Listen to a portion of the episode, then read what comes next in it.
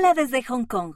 Acompaña a Margo y a Paolo mientras viajan por todo el mundo para aprender sobre los hijos del Padre Celestial.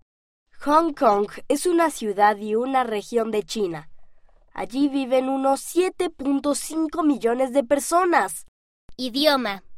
La mayoría de las personas aquí hablan un idioma chino llamado cantonés. En cantonés, el significado de una palabra depende del tono, cuán altos o bajos sean los sonidos. Vida en la ciudad. Hong Kong es una ciudad grande y ajetreada, con muchas personas y edificios altos. Tiene más de 500 rascacielos, más que cualquier otra ciudad del mundo. Miembros de la Iglesia. En Hong Kong viven personas de muchas religiones. Eso incluye a unos 25.000 miembros de la Iglesia.